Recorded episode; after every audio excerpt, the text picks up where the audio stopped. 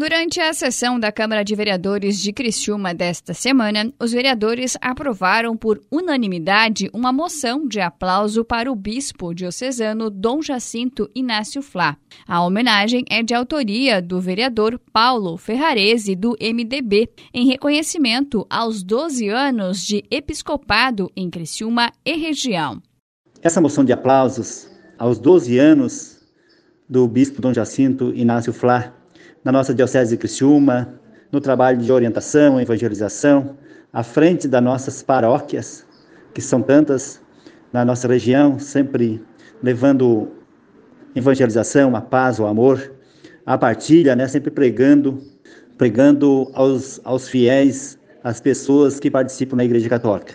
Isso nos orgulha muito, além disso, a construção de um santuário, o Sagrado Coração de Jesus, a, a construção de várias paróquias, a construção de três casas de recuperação de álcool e droga também na nossa diocese, que a, a, e, em frente a isso está o nosso, nosso bispo Dom Jacinto. O bispo Dom Jacinto é natural de Bom Princípio, Rio Grande do Sul. Foi ordenado sacerdote em 1988 e, um ano depois, iniciou suas atividades como vigário paroquial na paróquia Santo Antônio, em Estrela, no Rio Grande do Sul.